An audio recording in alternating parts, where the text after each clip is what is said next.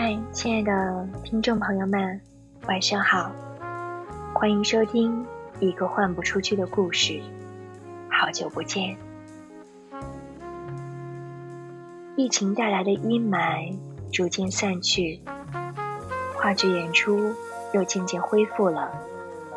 前几天，我给自己预定了今年来的首张话剧演出票，还是经典剧目。恋爱的犀牛，来北京的六年时间，少说也看过四五次了，却总是觉得不过瘾。我迷恋于看现场演出，话剧、音乐剧、歌剧、音乐会，种种都好。每当灯光暗去，舞台亮起。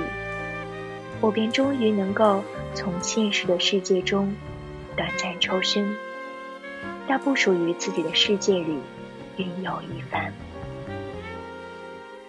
不过，看现场演出有个不成文的规定：演出全程禁止摄影、摄像、录音。所以每次看演出，我总是习惯性的拍下谢幕的场景。久而久之，我竟喜欢上这散场的片段。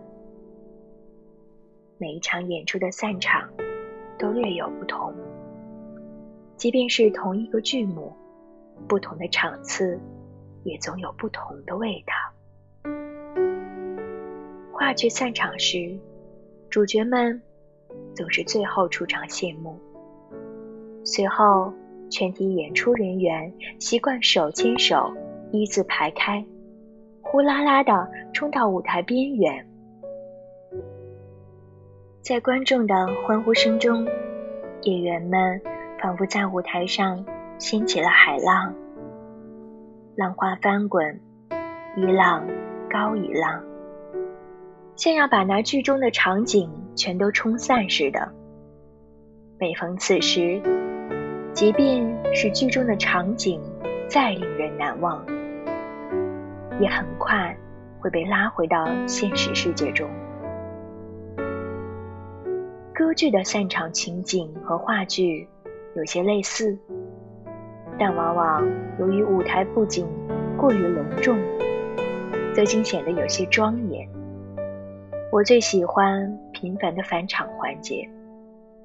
在观众雷鸣般的掌声中，演员们一遍一遍与观众重逢，把依依难舍的气氛烘到顶端，仿佛随时都能飙出嗨 C。音乐剧的散场则最为热闹，演员们习惯齐声合唱剧中的经典片段，常常引来现场观众的和声。那时候，往往不再有舞台与观众席的区别，人人都成了剧中人。我喜欢拍下各种各样的谢幕情节，总觉得，若是能有幸抓住一件事情的终点，就能沿着记忆的思绪，一步一步的找寻到故事的开端。在拍下一百场演出的散场后，我忽然想整理一下往事的脉络。亲爱的人生过客，你好。二零二零年即将谢幕，二零二一年的演出即将开始，请将过去所有的烦恼、苦痛调成静音模式。演出过程中，严禁自暴自弃，中途离场。演出即将开始，祝你有一个愉快的二零二一，晚安，好梦。